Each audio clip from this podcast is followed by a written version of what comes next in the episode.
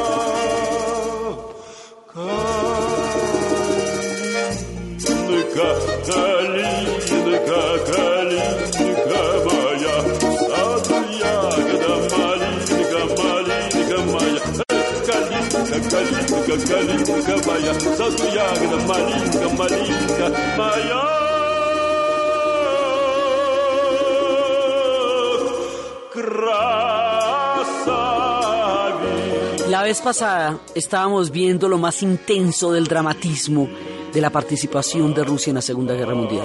Estábamos viendo la batalla de Stalingrado, todo lo que eso costó, todo lo que eso fue y cómo fue el comienzo de la victoria con un costo descomunal absolutamente terrible y como Shukov decía que el tiempo era sangre, porque Stalingrado era lo que se necesitaba mientras se podían recomponer las fuerzas rusas, mientras la gran producción de las mujeres en armas y tanques hacía posible una contraofensiva verdaderamente poderosa que llevaría a la derrota de Alemania.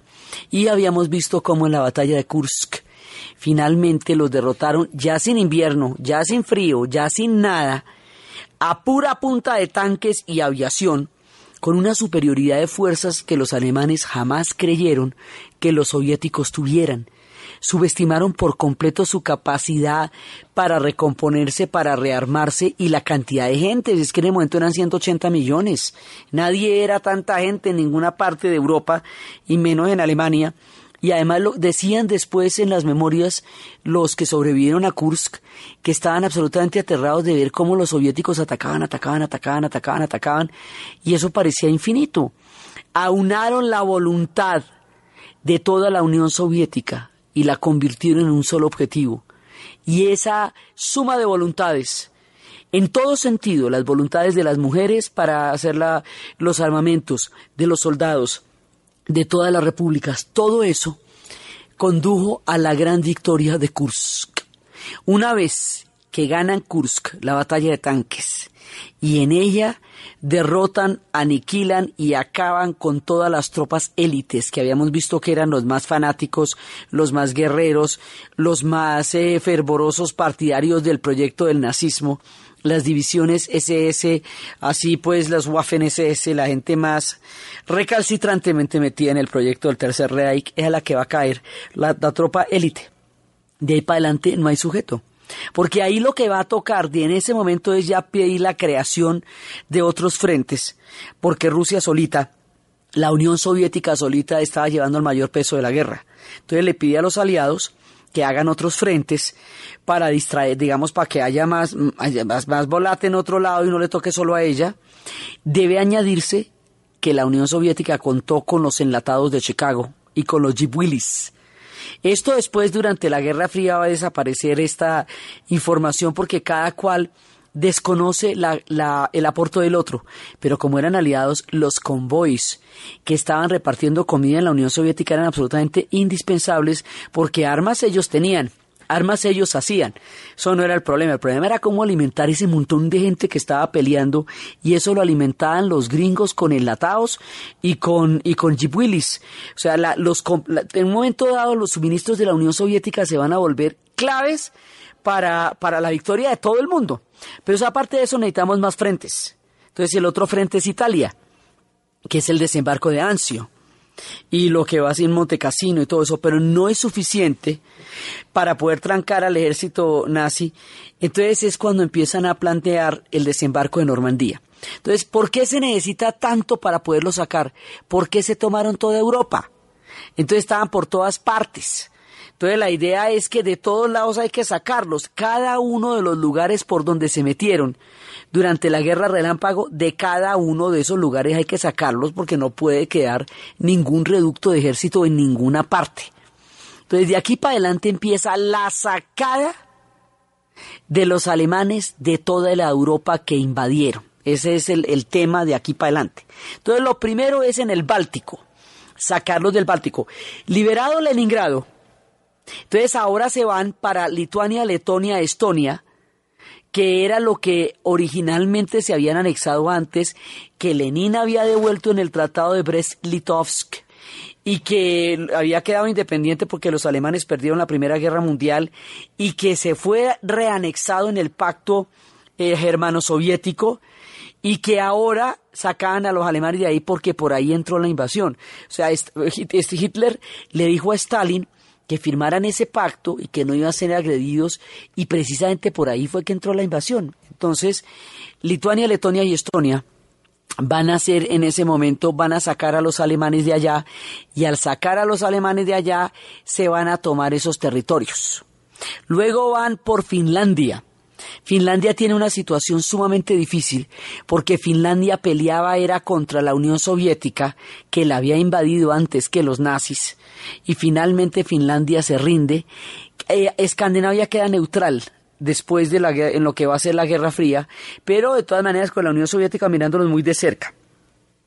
¿Qué pasa con Lituania, Letonia y Estonia? Que van a quedar dentro de la órbita soviética por el efecto de, de después de Kursk y Leningrado, y eso quiere decir que lo que se pactó con los nazis, los soviéticos van a seguir con, la, con el dominio sobre estos territorios.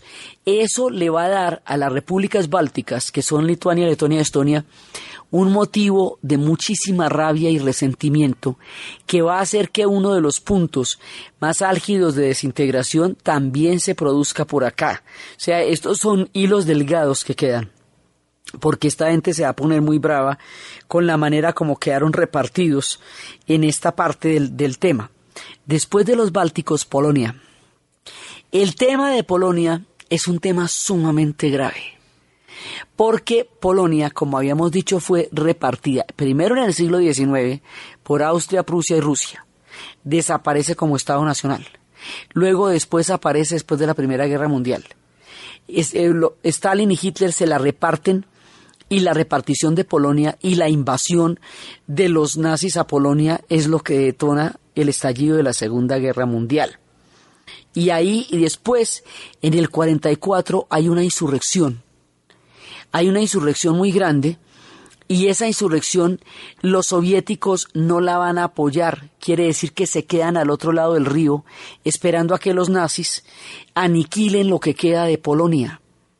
Los polacos no les van a perdonar esto. Esto es de las cosas que más les van a, más les van a resentir en la vida. Es, eh, el no haberlos apoyado en esa última parte. Los polacos lucharon contra la invasión de los nazis todo el tiempo de la guerra, empezando por sus divisiones de caballos que lanzaron contra las de tanques.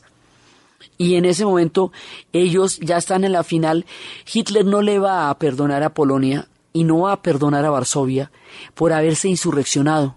Y cuando aplastan esta rebelión en el 44, la ciudad la bombardean y la dinamitan y la pulverizan En la película del pianista se ve cómo la acaban, por, por, porque sí, se van quemando las casas, las van quemando, quemando, quemando. Mire, no quedó nada, nada. Y hay un símbolo que es la, el ancla con una pepolska luchando.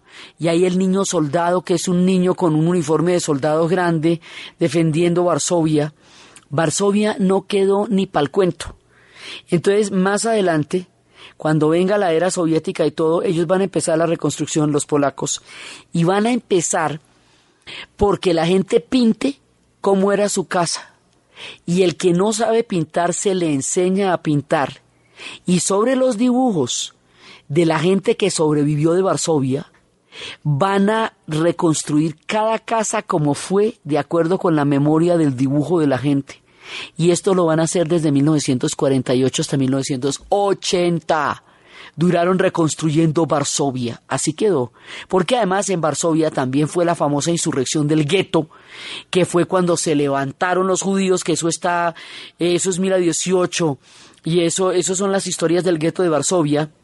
Entonces, resulta que esta, esta ciudad luchó terriblemente y en fue una tragedia lo que le pasa a Polonia. O sea, la historia de Polonia es muy dura y pero muy dura porque los soviéticos se detienen al otro lado del río.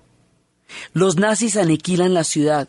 Divisiones polacas que estaban luchando en Italia suplican que las dejen ir a defender a su Polonia y no las dejen ir porque las necesitan en Italia para la invasión. Entonces, finalmente nadie ayuda a Polonia, mire, ni al principio, ni en la mitad, ni después. Porque a la hora del té todo el mundo se rasgaba las vestiduras en el momento en que los nazis la invadieron, pero tampoco nadie fue a liberarla, así como que uno diga, estalla la guerra por Polonia. Pero finalmente nadie va a liberar a Polonia, en ningún momento. Entonces Polonia se batió sola contra el Tercer Reich, repartida previamente, con la purga de los 14.000 oficiales de Katyn que fueron asesinados, invadida por los nazis, luego abandonada en medio de la última ofensiva del 44, de la última rebelión, abandonada a su suerte y luego va a quedar dentro de la órbita del mundo de Stalin. Así que el tema polaco es delicadísimo, por eso mucho tiempo más adelante, un papa polaco, eh, creará la medida de esta huella histórica y por eso mucho más adelante solidaridad y todo eso harán, eh, harán una parte fundamental del fin de una era de la historia. El tema báltico y el tema polaco quedan ahí como una herida atravesada en el futuro de lo que va a ser el mundo de la posguerra, porque su problema es con la Unión Soviética. Derrotados los nazis, estos dos pueblos, los pueblos bálticos y el pueblo polaco, van a quedar terriblemente eh, descontentos con la situación en la cual ellos se vieron involucrados, porque ninguno de ellos pudo decidir qué iba a pasar con ellos después de la guerra. Entonces, la Unión Soviética, ¿por qué está avanzando tanto la Unión Soviética? Porque derrotó a los nazis. ¿Qué es lo que está haciendo? Sacar a los alemanes de todos los sitios de donde están. ¿Por dónde arrancó? Pues por Kursk. Entonces por eso es que está dando este vuelto tan largo. Entonces primero por Lituania, Letonia, Estonia y Finlandia. Bajen por el mapa, seguimos a Polonia. Sí, así va dando, porque todo esto es para llegar a dónde? A Berlín. O sea, esto es encogiendo el ejército alemán, encogiéndolo, persiguiéndolo, persiguiéndolo, persiguiendo, hasta que lleguen a Berlín. ¿Sí me entiende? Por eso es que están en esta vuelta. Entonces por ahí van a dar una vuelta larga y al dar sitio donde vayan quedando, donde vayan llegando, sitio donde se van quedando. Y lo mismo cuando empiece la liberación por el otro lado, cuando el desembarco de Normandía, por donde vayan llegando los, los aliados, los ingleses, los franceses y los gringos, por ahí también se van quedando. O sea, el que lo libere a usted, ese es el que lo va a clavar a, a continuación. ¿Ve? Entonces van llegando a cada uno y eso se van volviendo en el futuro inmediato zonas de influencia. En el futuro inmediato esto va a ser eh, un bloque histórico. Ahora, ¿por qué la Unión Soviética va a tener tanto territorio y tanta influencia? Porque una de las negociaciones fundamentales de Stalin, que vamos a ver después, negocia en proporción al dolor. O sea, mire, es que nosotros pusimos 27 millones de muertos. Aguantamos lo más grave de la guerra. Cada uno de los dolores de Stalingrado, de Leningrado, de todo esto, se va a convertir en una carta de negociación geopolítica en el futuro.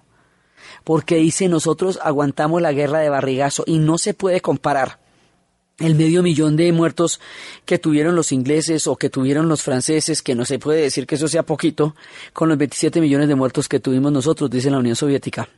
Eso no se puede comparar. O sea, nosotros llevamos la peor parte de la guerra. Y por eso la compensación tiene que ser proporcional al dolor y a todo lo que aguantamos y a todo lo que sufrimos, porque sin nuestro sacrificio y sin nuestro dolor no se hubiera ganado jamás esta guerra. Esa es la carta de negociación de Stalin y es, digamos, todo el martirio y es la agonía de Leningrado, todo eso. Entonces esto se va volviendo. Ahora, los soviéticos van a desarrollar un sistema de tanques que finalmente va a superar a los tanques nazis. Ellos van a tomar su, este, su esquema de guerra, lo van a perfeccionar lo van a superar y lo van a hacer más grande y lo van a hacer más poderoso. Y esta supra eh, cantidad de tanques que lograron armar para la batalla de Kursk, una vez derrotados los alemanes, se ha convertido en una maquinaria enorme de guerra enorme que se armó sobre la desesperación para poder sacar a los nazis. Sacado los nazis, la maquinaria sigue y sigue andando, andando, sacándolos de cada uno de los países ocupados.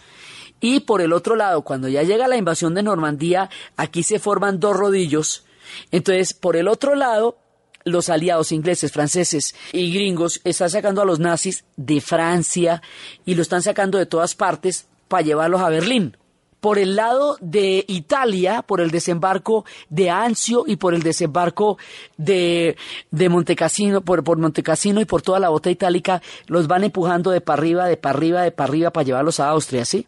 Y los soviéticos de Kursk para abajo los van bajando de Lituania, Letonia, Finlandia, Polonia, hasta que todas las fuerzas conduzcan a los alemanes a Berlín y allá los, los condensen dentro del, de lo que va a ser Alemania y Berlín y los acaben. De eso se trata el fin de la Segunda Guerra Mundial en Europa. Eso, digamos, porque es que una cosa es ganar la batalla, chévere, pero eso hay que recoger el reguero. Usted no puede dejar eso así porque qué tal que se recompongan. No, hay que sacarlos, sacarlos, sacarlos, sacarlos y llevarlos hasta Berlín. Y una vez en Berlín, ahí es la estocada final. Mientras tanto, usted todavía no ha terminado este mandado. Entonces, por eso es que los soviéticos, con esa maquinaria bélica tan absolutamente enorme que tuvieron que hacer para sacarlos, siguen persiguiéndolos y de aquí para adelante esto se nos va hasta Berlín. Entonces, el caso de Polonia es absolutamente dramático porque Polonia quedó eh, atravesada por los acontecimientos. A su desgracia, para su desgracia total, Polonia vuelve a sufrir a mediados del siglo XX una suerte parecida a la que sufrió a mediados del siglo XIX. Solamente que aquí ya no se la reparten entre varios, sino entre uno. Así. Entonces la historia de Polonia es muy dramática, por eso ellos consideran que su historia de, nación libre, soberana e independiente no se va a producir sino hasta 1989, con la caída del bloque socialista, cuando ellos empiecen su vida independiente, porque Mientras tanto, solo habían sido un país soberano 20 años, entre una guerra mundial y la otra. Entonces Polonia queda ahí muy aburrida porque todos decidieron por ella y ella que luchó como nadie quedó aniquilada y de ahí para adelante no hubo sino sufrimiento y opresión para ellos. Fue una cosa muy dura lo que les pasó. De ahí van para Rumanía y Rumanía es una historia distinta porque Rumanía es un pueblo latino en un mundo eslavo. Son descendientes del Imperio Romano. El rumano como lengua es el más parecido al latín, es la identidad histórica y es un pueblo que había hecho una antigua amistad con los alemanes, con los germanos, porque estaba rodeada de eslavos. Los germanos llevaron la imprenta y con la imprenta tradujeron al latín la Biblia, que allá solamente se repartía en lenguas eslavas. Los, los germanos crearon un enclave cultural que se llama Sibiu, en una zona que se llama Hermannstalt. Y esta vieja amistad que tienen desde el siglo XVI va a hacer que en las dos guerras mundiales los rumanos peleen del lado de los alemanes, porque más bien son ellos tienen muchas más rivalidades con los eslavos, porque los rodean por todos lados, que con los germanos. Eso va a hacer que sean tratados como país colaborador ellos no fueron ni mucho menos atroces ni hicieron cosas como se hicieron en otras partes, pero sí pelearon del lado de los alemanes. Tienen sus propias historias de cómo su lucha fue heroica, pero como fue heroica del lado de los alemanes, pues eso no cuenta, no cuenta a la hora de, la derrota. Entonces ellos sufren en silencio eh, un heroísmo que no pueden compartir con nadie y van a quedar eh, del otro lado también de esto que se va a ir formando y van a sacar de ahí a los alemanes y van a maltratar bastante a los rumanos y los rumanos quedan dentro de este rodillo porque ahí hay alemanes porque esos fueron aliados. Esa es la historia en esta parte de los rumanos.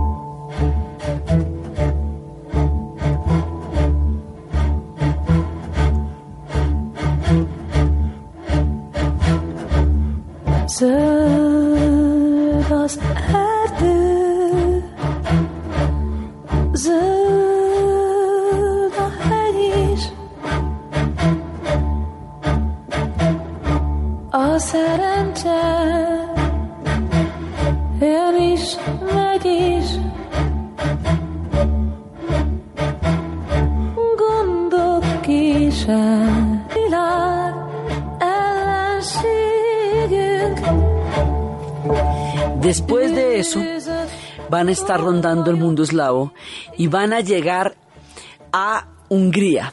Y en Hungría la cosa es muy delicada, porque los húngaros tenían una policía que fue nazi, nazi de verdad, o sea, nazi en atrocidades que llamaban las flechas cruzadas. Hay una película que se llama La caja de música con Jessica Lange que es la historia de una mujer en Estados Unidos, hija de un hombre que es un muy buen padre y un muy buen abuelo, que la ha acompañado a ella y la ha apoyado toda la vida, que ha sido un hombre ejemplar, y un día tiene una citación a presentarse a tribunales por crímenes de guerra. Y ella no puede entender qué es lo que está pasando, y resulta que el tipo fue un flecha cruzada, Resulta que el tipo cometió atrocidades y ayudó a, ahogar gente en los lagos. Ahí hubo, digamos, una, una colaboración con los nazis en los exterminios en Hungría, en Budapest, hay un museo hoy día absolutamente aterrador que se llama la Casa del Terror. Y en la Casa del Terror usted entra y están los tanques nazis. Y hay una pared de unos tres metros sin ningún tipo de, de, divisiones, solo la pared completa. Y la pared completa está llena de fotos y las fotos son las víctimas de la entrada de los nazis y luego del estalinismo. Y los ponen por igual unos encima de otros. Y hay otro sitio que se llama el transvestismo húngaro. Y los muestran primero vestidos de austrohúngaros y luego llega, es un video, ya un tipo y se quita la ropa de austrohúngaro y se pone la ropa de nazi y luego se quita la ropa de nazi y se pone la ropa de stalinista y así se van cambiando de ropa en una sátira de cómo les tocó adaptarse a las ideologías según la movida y según la marea y tienen otro sitio donde están todas las víctimas de las purgas y donde están todos los victimarios. Es una cosa muy fuerte, muy crítica y muy dura, donde ellos se dan la garra de mirarse de frente y de ver todo lo que colaboraron y todo lo que padecieron, todo lo que les tocó sufrir, su participación en ellos y también su martirio. Las dos cosas se reconocen en una realidad que fue muy dura para los húngaros, así que los países que colaboraron con los alemanes de una u otra manera, pues van a llevar del bulto porque eh, están los rusos con esa bronca sacando alemanes de allá y a todo lo que se les parezca. Entonces, la pasada por Rumania y la pasada por Hungría, pues son bastante rudas. Y los húngaros, que han sido un pueblo magiar, ellos no son eslavos, son magiares. pero eh, ellos eh, tuvieron su propia historia también durante la guerra.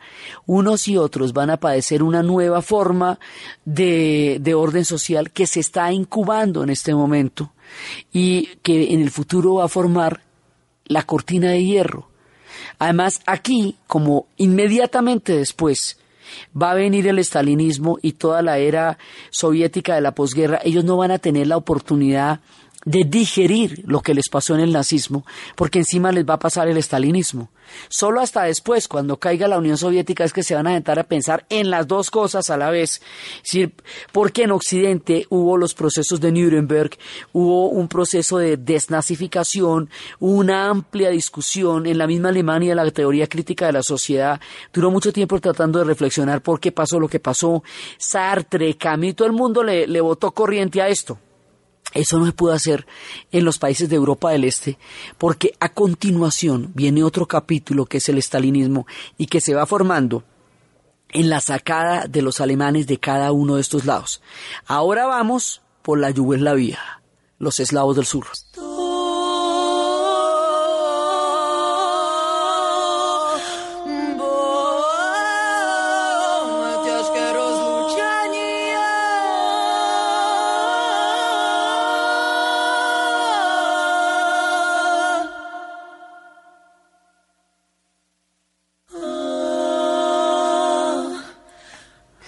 El caso de los yugoslavos es completamente atípico, porque los yugoslavos se liberaron solos, sacaron a los nazis a mordiscos. ¿Cómo?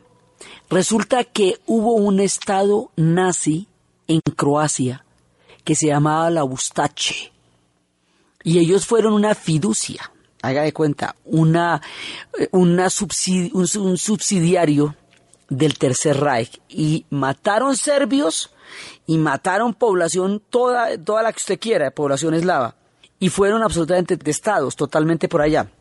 Josip Broz Tito es croata y va a formar una resistencia antinazi y va a decir todos los que estemos contra los nazis que hagámonos de este lado y va a poner de acuerdo a todas las guerrillas que se habían armado porque ellos tenían una muy fuerte resistencia partisana. Entonces, esa resistencia partisana va a ser tan fuerte que cuando los nazis iban a la invasión de la Unión Soviética, se retrasaron cinco semanas. Acuerda que se retrasaron cinco semanas de cuando iban a llegar originalmente porque se metieron a la Yugoslavia detrás de los italianos y en Yugoslavia encontraron una resistencia durísima que era la resistencia partisana. Entonces, finalmente, lo que va a hacer Tito es aglutinar todas las formas de resistencia que haya contra los nazis y decir no nos vamos a pelear entre nosotros, que el enemigo es uno solo, los nazis y todos aquellos que los apoyen. Por lo tanto, si los ustaches son parte del nazismo, también son enemigos. Y siendo el croata también, de todas maneras. Y así va a aglutinar a la guerrilla de los setniks, que eran los serbios. Y alrededor de esto, va a generar una unidad nacional y una fuerza de combate en las montañas tan supremamente grande y poderosa, tan inalcanzable e inaccesible, que los yugoslavos solitiquiticos van a derrotar a los nazis. Los van a derrotar así de simple, mejor dicho, cuando llegaron los aliados por un lado y los soviéticos por el otro, ya los tenían en un camión para hacerlos de almuerzo. Como ellos se liberaron solos, como nadie llegó a liberarlos a ellos, en el futuro Josip Broz Tito va a desarrollar un proyecto autónomo y propio que se va a enfrentar al de Stalin. Y cuando la Guerra Fría llegue, ellos, junto con Nasser en Egipto, junto con Nerú en la India, irán a formar los no alineados como una manera de escapar al reparto y a la bipolaridad que se está gestando en este momento de nuestra historia porque ellos no le deben a nadie su independencia, no le deben a nadie su liberación. Sin embargo, allá también llegaron los soviéticos, y sin embargo allá se metieron, pero igual ellos más adelante los van a sacar. Sin embargo, allá, allá llegaron los aliados y los bombardearon por si las moscas, no ahí se allá, no había ni alemanes, pero ahí de todas maneras los bombardearon. Eso se ve en las películas de Kusturica y se ve en la película de Underground, la más punzante, el problema de los Balcanes. Entonces, también van por ellos. Y por el otro lado, a los nazis los van cogiendo por Italia y después los van llevando para, los van arrinconando por Austria, que eso también era una nación que se anexó al Tercer Reich, entonces los austriacos también van a estar formando parte de esta rinconada. Y ya después de pasar por todo este, por Bulgaria, o sea, por los Bálticos, por Polonia, por Hungría, por Bulgaria, por Yugoslavia, por Rumania, Yugoslavia, ya después de hacerse toda esa vuelta, o sea, mire, estamos saliendo de Kursk arriba, ¿sí? Y estamos haciendo toda esta vuelta persiguiendo a los alemanes y sacándolos de cada uno de los países ocupados en Europa del Este. Mientras los aliados están haciendo lo mismo en Europa del Oeste y están haciendo lo mismo por el sur, montándose por Italia. Entonces les forman tres rodillos, que es lo que va a concentrar todos los ejércitos en Berlín. Así que cuando lleguen a Berlín, en el momento en que lleguen a Berlín, todos los ejércitos están concentrados allá. Y cuando estén concentrados allá, ya cada uno hizo su parte, ¿no? Yo llevo los míos hasta acá, aquí los tengo. Yo tengo los míos aquí, aquí se los tengo. Y ya todos llegan con los ejércitos hasta Berlín. La entrada a Berlín es muy problemática porque Berlín no se va a rendir. La resistencia que van a tener es muy fuerte. Entonces se sabe que el que se meta a Berlín va a tener un número de bajas absolutamente considerable y aquello va a ser una cosa, un infierno. No, eso, ese pellejo se va a vender caro. Los norteamericanos piensan que ellos no tienen ninguna necesidad de sufrir el costo político de entrar a Berlín, que eso le puede costar la vida de por lo menos 100.000 norteamericanos que ya a estas alturas del partido, cuando están casi que al otro lado, no vale la pena hacerlo. ¿Para qué? Ingleses y franceses pueden pasar del honor porque ellos tampoco están dispuestos a tener una cantidad de bajas y un nivel de confrontación como el que implica llegar a Berlín. La Unión Soviética, en cambio, dice, yo me pido, déjeme a mí, déjeme, yo me pido. O sea, eso déjemelo a mí. Esto, mejor dicho, yo me encargo. Tú tranquilo, tú espérame ahí, que yo entro a Berlín. Y es cuando llegan las divisiones de estos tanques que vienen victoriosos desde Kursk y, que vienen arrinconando a los alemanes por entre todos los países de Europa del Este y llevan en la boca del tanque, en el cañón, el nombre de las aldeas quemadas en Bielorrusia. Estas divisiones de tanques llevan el juramento de los estandartes que se levantaron cuando se acabó el cerco de Leningrado, habiendo jurado, habiendo jurado vengar la agonía de Leningrado. Estos tanques llevan la cuenta de cobro de Stalingrado pared por pared, cuando le dicen a los prisioneros que así como quedó Stalingrado, así va a quedar Berlín. Llevan, van solitos, nadie interviene, no tienen ninguna orden de restricción de absolutamente nada, nadie va a dar un peso por los alemanes después de lo que hicieron y después de lo que le deben al mundo entero, están solos en manos del ejército rojo que viene acumulando la rabia desde Stalingrado, desde, desde, desde Moscú y llega al objetivo final, la caída de Berlín. Entonces, imagínese usted cómo sería aquello. Imagínese usted cómo es la entrada a Berlín. La entrada a Berlín es para que no quede nadie que vaya a contar el cuento van a recoger una gran cantidad de prisioneros. Así que cuando entran a Berlín, ya en ese momento, no quedan sino viejitos y niños, porque ya, ya todo el mundo ha caído. Eso es un ejército que ya ha sido derrotado por el rodillo de todos los ejércitos en conjunto. Y todo el mundo va a librar una resistencia muy grande. Y aquí va a pasar una cosa que hace más catastrófica la caída.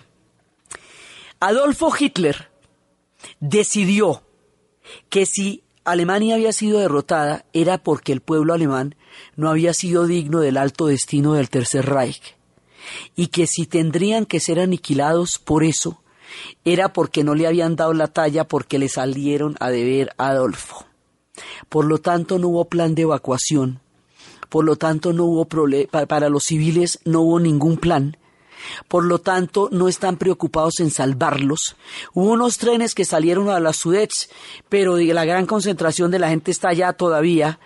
Y en la película que los 60 años después van a hacer, que se llama La Caída, muestran cómo lo que les interesa es salvar los archivos, no la población civil, nadie da un peso por ellos. Y Hitler entra en la dinámica de que si Alemania no es nazi, no debe existir. Cuando un dictador, cualquiera que sea, en el nombre de lo que sea, decide que su proyecto personal o político vale más que el pueblo al que se lo pretende imponer y que el pueblo debe pagar las consecuencias que sean necesarias para mantener la caña del proyecto político o ideológico que el personaje quiera, está siendo personalmente responsable de la destrucción de su propio pueblo.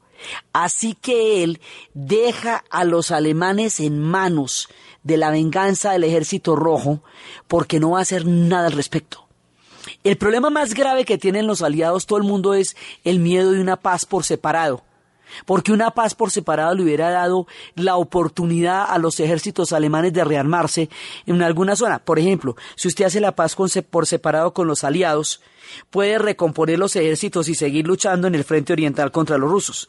Si hace la paz por separado con los rusos, puede recomponerse y seguir luchando contra los aliados. ¿sí ve? Eso, por eso es que nadie acepta una paz por separado, y el complot de Julio lo que había pensado era rendirse antes de que los acabaran y poder pactar condiciones de, de rendición, pero como el complot de Julio, la operación Valkyria fracasa y Hitler no muere y todos los que lo integraron van a ser ejecutados, esto se va hasta las últimas consecuencias y las últimas consecuencias son la aniquilación de Alemania.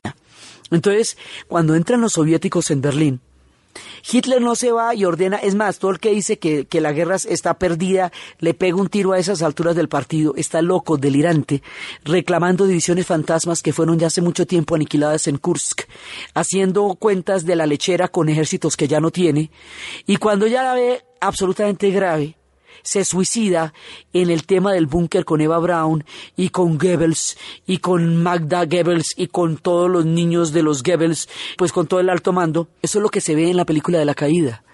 Y resulta que cuando él se suicida, entra una oleada demencial y los nazis empiezan a suicidarse también, la gente empieza a matarse por las calles, el caos se apodera de la ciudad, la resistencia también va a ser muy, muy fuerte contra el ejército rojo, porque el ejército rojo entra a acabar, realmente entra a acabar. Había frases terribles que decían unos y otros, los aliados decían, recuerden que los únicos inocentes son los que aún no han nacido. O sea, aquí se está planteando ya la culpa colectiva, una cosa, una cosa terrible. Una cosa terrible se apodera de Alemania y el ejército rojo hace todas las atrocidades que, que, quiera y que sienta, porque tiene todo el espíritu de la venganza, y la venganza no solamente va hasta la destrucción física total de Alemania, sino que también después cuando ya se estén dando las negociaciones de la zona de influencia, la Unión Soviética va a proponer que Alemania se retroceda a un estado pastoril. Se compromete, se promete a sí misma que Alemania, por lo menos en lo que a la Unión Soviética respecta, no volverá a ver el sol de la historia. Mire, esto es una cosa, una venganza, la cosa más impresionante. Y esto hará que la vida de los alemanes vaya a ser muy dura, muy dura porque toda la gente se la van a llevar prisionera Después, para reconstruir la Unión Soviética, que había quedado el 70% del territorio destruido en toda la política que tuvieron que hacer para poder salvarse y sacar a los nazis de allá. Todo eso se lo van a cobrar. La reconstrucción, después se la van a, se la van a cobrar. Y uno ve Peterhof y todos esos palacios con capital alemán. Esto va a ser una cosa muy brava hasta que al final de los tiempos, cuando caiga la Unión Soviética, será Alemania, ya convertida en el futuro en potencia, la que les dé la plata para las reformas y la reconstrucción, porque bueno, así es la vida de rara. Pero esto aquí en este momento de la historia, mire, Alemania está en la más terrible y en la entrada de Berlín, casa por casa. La entrada de Berlín destruyendo cada ventana, cada vidrio, cada puerta, destruyendo cada toma, cada persona que vean ahí las mujeres, la población civil atrapada, y cuando les contaba que encuentran en una caja el Neptuno del Palacio de Peterhof. Y ahí sí que les da más bronca que se lo quitaron de las fuentes cuando destruyeron el Palacio de Peterhof a la entrada de la primera parte de la invasión por el Báltico. Y esto sí que les da más bronca. A Berlín la pulverizan no queda nada, nada, nada, nada. La destruyen, era una ciudad de 700 años. Y uno cuando hace el tour por Berlín le dicen, aquí quedaba no sé qué, hasta el bombardeo de 1945. Aquí quedaba no sé qué hasta el bombardeo de 1945, hasta que se acaba el tour y no quedó nada. Eh, hay una estación del zoológico que todavía está como la dejaron en el bombardeo para la memoria de la ciudad, de qué fue lo que pasó en la ciudad.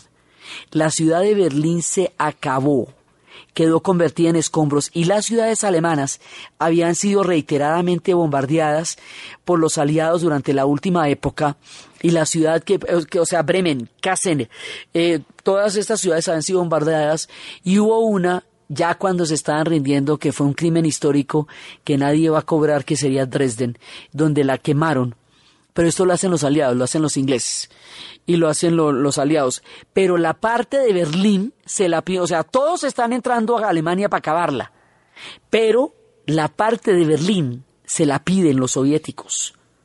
Y se la piden por toda la, la bronca, el odio, la venganza, el sufrimiento, las aldeas, la gente, todo lo que pasó se va a traducir en la caída de Berlín. Por eso además tampoco se rinden, porque es que saben que la rendición no les va a traer ninguna salvación, que tienen que morir en Berlín porque o se van o pelean hasta el último porque no, no existe la rendición tampoco como, como posibilidad y pelean y pelean y pelean. La toma de Berlín es durísima entre la rabia y la venganza de los soviéticos y entre la resistencia de los alemanes y entre la locura delirante de Hitler empujando a su pueblo al, al abismo, no al borde del abismo, al abismo. Hitler es responsable personalmente de la destrucción de Alemania planteó las cosas de tal manera que no hubiera ninguna otra salida que la aniquilación total y absoluta de su propio pueblo y es responsable de la destrucción de todo lo que pasó en Europa, de Bielorrusia, del holocausto, de todo. Es responsable personalmente, es responsable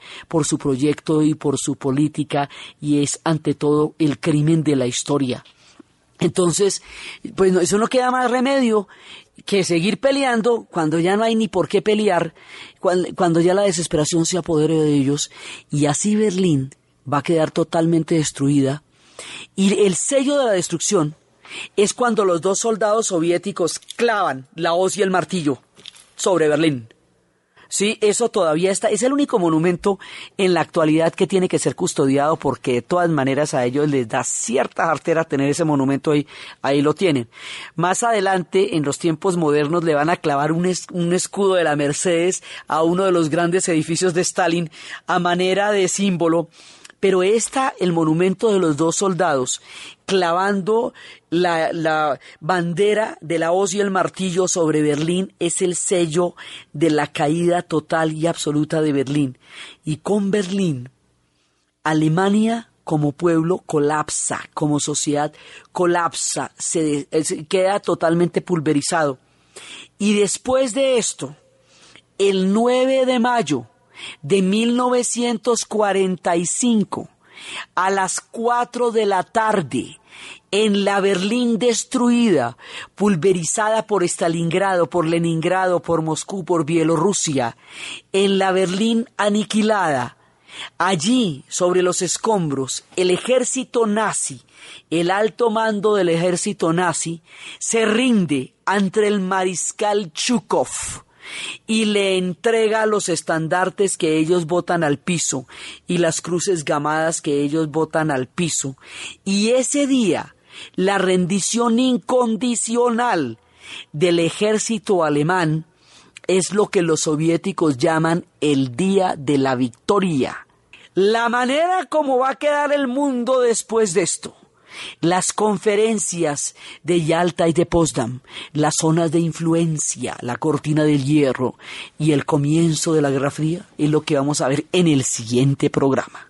Entonces, desde los espacios de las divisiones de tanques, desarrollando una guerra infinitamente más grande que la que plantearon los alemanes, recorriendo cada uno de los espacios de los lugares que antes fueron parte de la invasión, la suerte de los bálticos, la tristeza de Polonia, las historias de Rumania, la caída de Berlín, desde los espacios del reverso de la moneda de la historia, tan implacable como fue la guerra, implacable también en su terminación, y desde el empoderamiento de la Unión Soviética como la segunda potencia del planeta, a partir de la batalla de Kursk y de toda esta travesía por la Europa del Este hasta llegar a la caída de Berlín, en la narración de Ana Uribe, en la producción Jessy Rodríguez, y para ustedes, feliz fin de semana.